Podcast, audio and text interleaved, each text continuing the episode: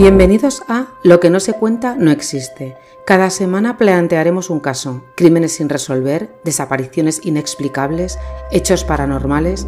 Nuestro objetivo es arrojar luz sobre estas historias sombrías, honrar a las víctimas y buscar justicia. Comenzamos.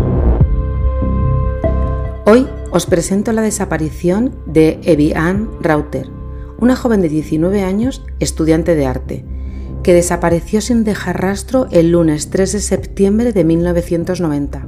Esta desaparición tan inquietante desconcertó a investigadores y familia durante 30 años, hasta que un equipo de investigación periodística, encabezado por Carlos Portá, resolvió el enigma.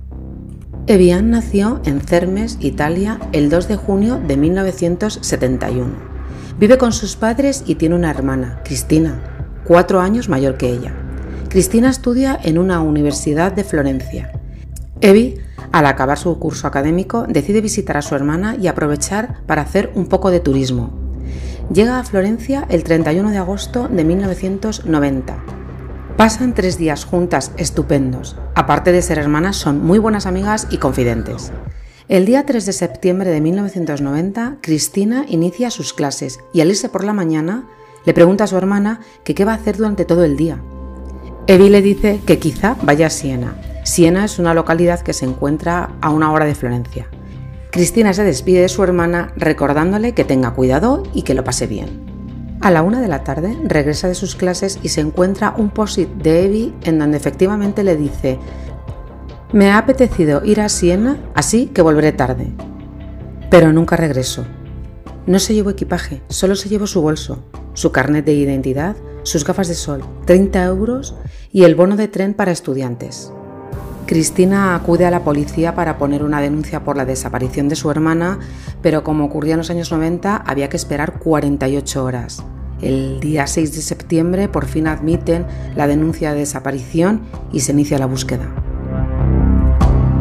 Hagamos un salto en el tiempo.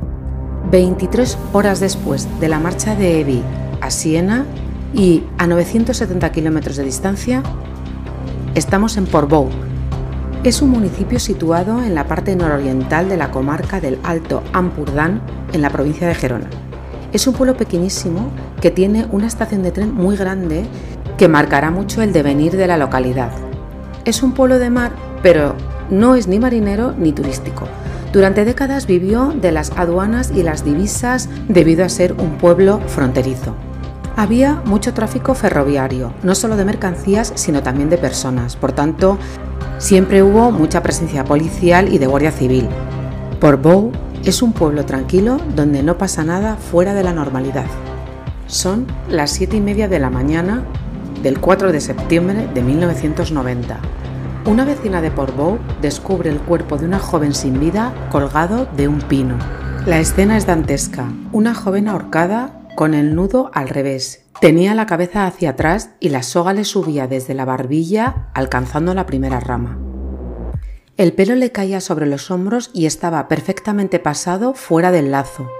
La distancia desde el suelo hasta la punta donde estaba atada la cuerda era de 2,65 metros y su cuerpo miraba hacia el árbol. La cuerda que utilizó era fina, con muy poco uso y corta, sus pies estaban a 40 centímetros del suelo. Se encontraba perfectamente vestida y sus zapatos estaban colocados al lado del tronco del pino.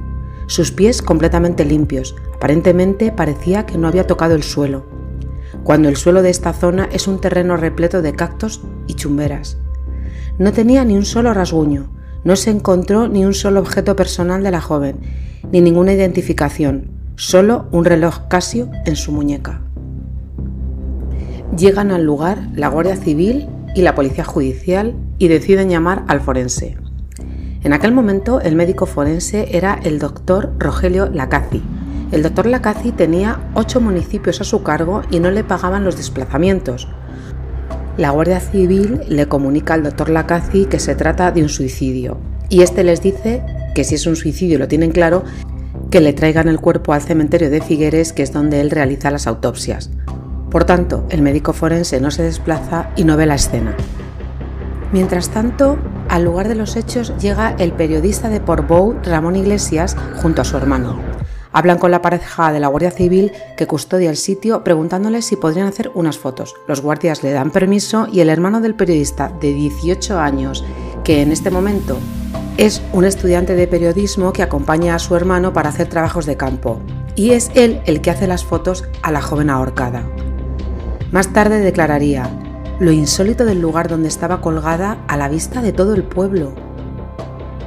El pino elegido destaca por ser el más elevado de una colina de pinos, que en el horizonte tenía al mar y por detrás estaba a escasos metros del cementerio. Por tanto, aquella escena se podía ver desde el paseo marítimo. Bañistas y paseantes podían verlo perfectamente, y los residentes de la primera línea de viviendas también. Desde más cerca, los vecinos de la calle Pujada del Mirador que es una calle trasera a pocos metros del Pino, lo tenían como a unos 100 metros. La Guardia Civil redacta en su expediente que la joven va vestida con un mono vaquero y una camiseta color turquesa. Es de complexión fuerte, tez blanca, media melena muy abundante y rizada de color castaño. Sus ojos de color azul. Su ropa estaba limpia, ni manchas, ni polvo, ni arena, los bolsillos del pantalón estaban bien colocados, no se los habían quitado y vuelto a poner. La expresión de su cara no decía nada, era una expresión tranquila, por lo que pensaron que se trataba de un suicidio.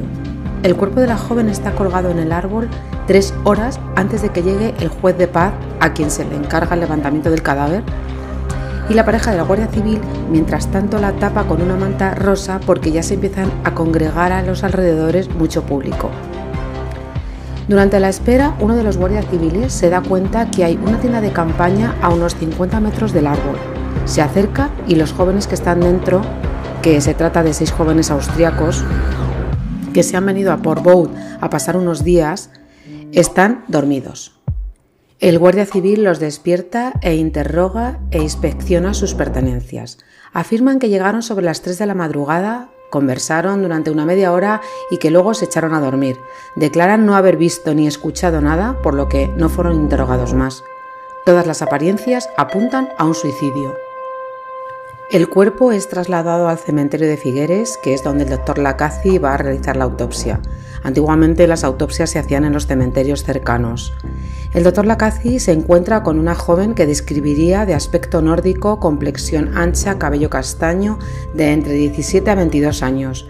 En los signos observables presenta el típico callo del estudiante. En las palmas de ambas manos, en la base del dedo medio, otro callo. No observa señales de violencia. Llama la atención que sus pies estén sin ningún rasguño cuando el terreno es tan pedregoso y tan árido, llegando a la conclusión que había sido un ahorcamiento voluntario.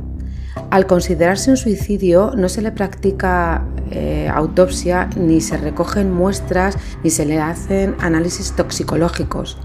Solo se toman las huellas dactilares, buscan posibles indicios de violación que dieron negativo y le hicieron la ficha dental y hicieron un estudio de sus manos por esos callos, sobre todo los del dedo medio, que no se sabía muy bien de qué podían ser, porque el callo del estudiante es que se hace con un bolivic de toda la vida. Y le toman unas fotos a la espera de que alguien la reclame para poder identificarla. Mientras tanto, Guardia Civil y Policía inician una investigación en puertos deportivos, en campings, porque en Portbou hay dos campings de los más grandes de Europa que en temporada de verano pueden haber hasta 9.000 personas eh, alojadas. Pero nada, ni en hoteles, ni en restaurantes, ni en puertos deportivos. Nadie conoce a esta chica, nadie la recuerda y nadie pregunta por ella. También se hacen gestiones eh, con la cuerda, pero la cuerda es una cuerda tan normal eh, que no pueden dar con, ningún hilo de dónde tirar, porque eh, también en los puertos deportivos, en muchos barcos, se preguntan en los alrededores donde se compran este tipo de cuerdas, pero nada, es una cuerda completamente normal que tienen un montón de personas. Se manda al Interpol las fotos y las huellas para cotejar con los desaparecidos de Europa para ver si hay algún resultado porque aquí nadie la está reclamando. El médico forense, el doctor Lacazi, al ver que nadie la reclama, eh, vuelve a hacer anotaciones que le llaman la atención de la joven. La joven se encuentra sin depilar, lo que le lleva a pensar que se trata de una mujer nórdica, porque en los años 90 era frecuente encontrarse con estas mujeres nórdicas que no se depilaban.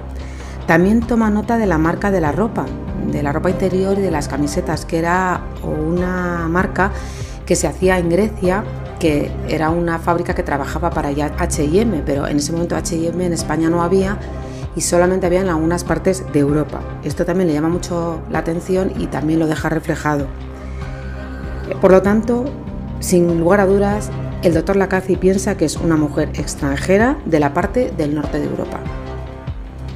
Pasan 10 días desde que han encontrado a la joven ahorcada y el doctor Lacazi solicita al juez embalsamar a la joven para una futura identificación. Pero esto no ocurre.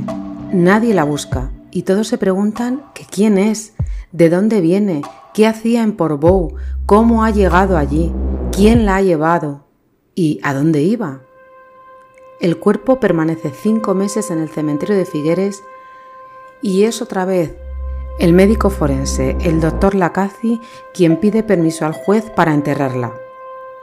El juez da permiso y es enterrada en el cementerio de Figueres en el nicho 134, planta quinta, con la inscripción NN, que significa No Name. Es un cadáver sin nombre.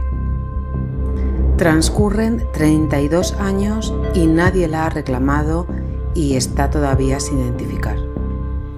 La periodista del diario El Punt Avui, Tura Soler, ha seguido este caso y cada aniversario recuerda a la chica de Portbou.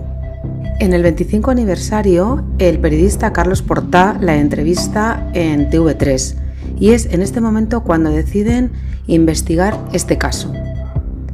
Después de dos años investigando, emiten el primer capítulo La novia de Portbou.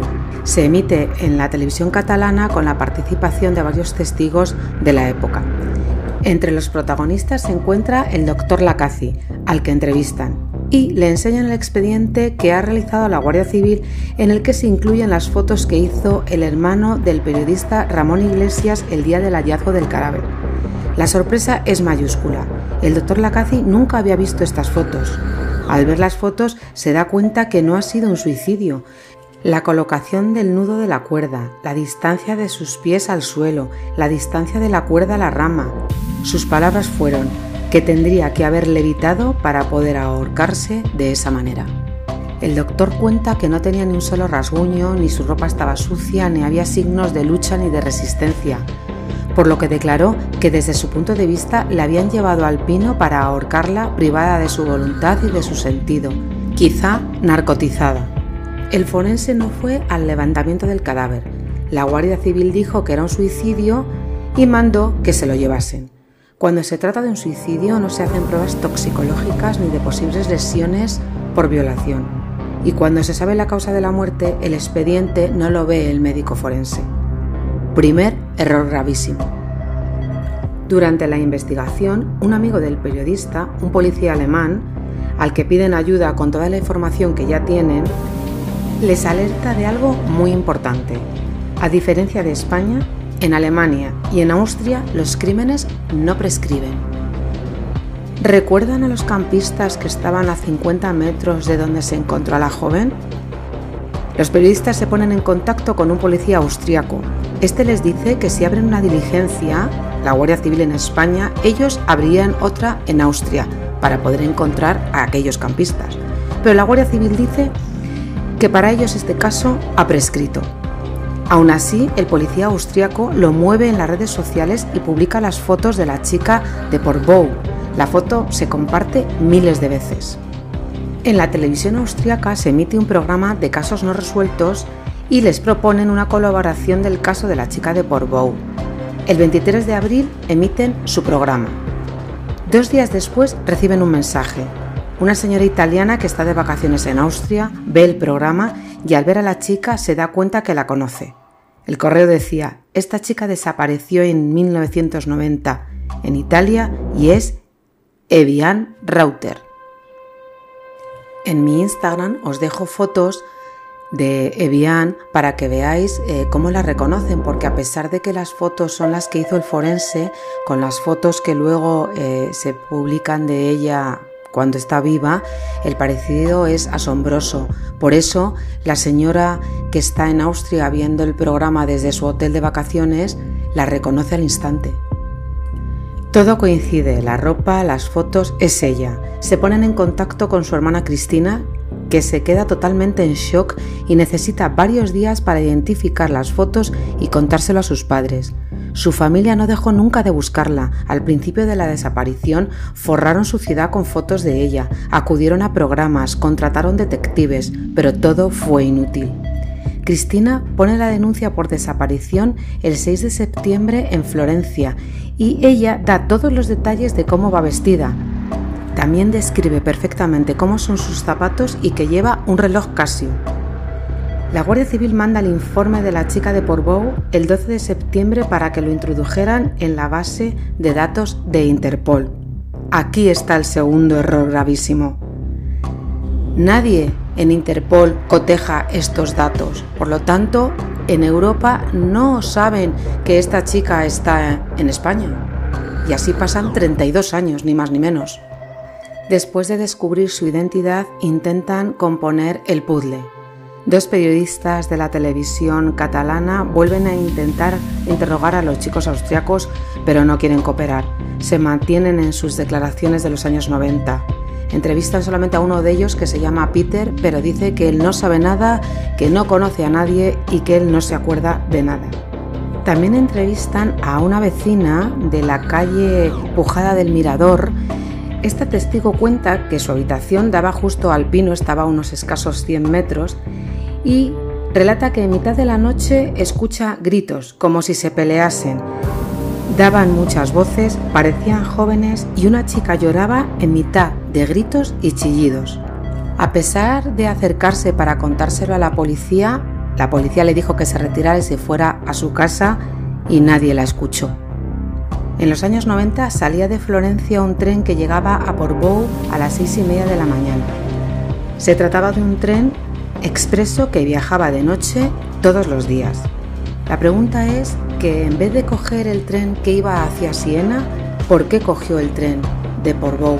En esta desaparición solo hay un hecho, que aunque no comprobado, porque en aquel tiempo no había ni cámaras ni registros a los que acudir, pero sí real, entre Florencia y Portbou hay casi mil kilómetros y desde la desaparición de Evi a su hallazgo transcurren 23 horas.